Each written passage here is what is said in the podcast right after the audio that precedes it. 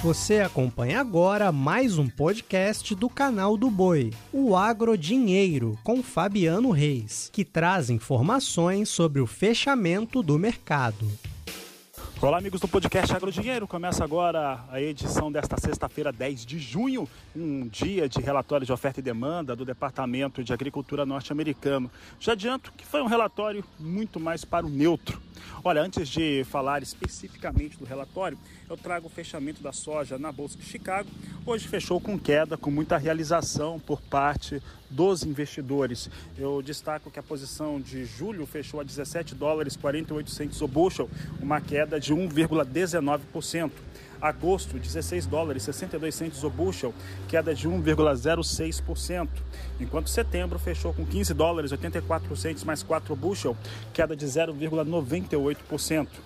Também trago a posição de novembro com 15 dólares 67 centos o bushel, queda de 0,96%.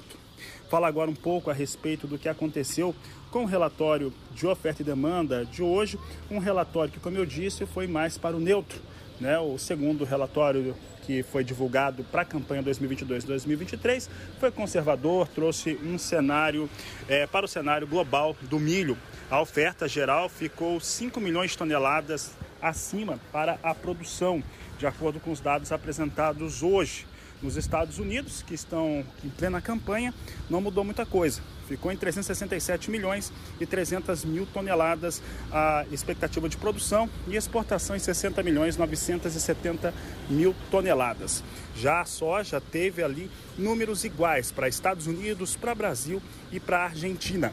E nós perguntamos para Vladimir Brandalize o que ele achou, como que ele avaliou os dados que foram apresentados hoje. Acompanhe. Ô Fabiano, com relação ao relatório de hoje, aí ó, estamos na estrada. Nós estávamos acompanhando ali. O, com relação ao, à soja, nós tivemos aí dados positivos e neutros. O estoque americano reduzido é um fator bom. O estoque mundial levemente acima do que era no mês passado, então acabou anulando um pouquinho a pressão efetiva.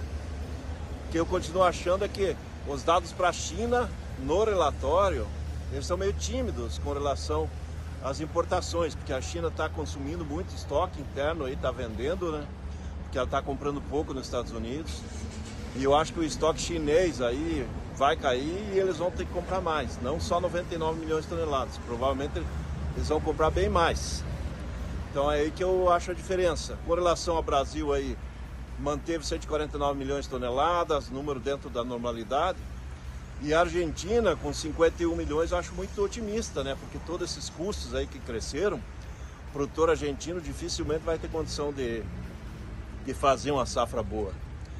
Então eu acho que a safra argentina não chega a 50 milhões nessa nova safra que o USA mostrou aí, né?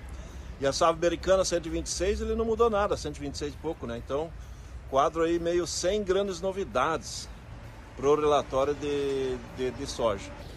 Mando um grande abraço para o meu amigo Vlamir Brandalize e encerro esse podcast de hoje. A todos um ótimo final de semana e até segunda-feira.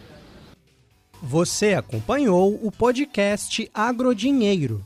Para mais informações, acesse o nosso portal sba1.com. Até a próxima!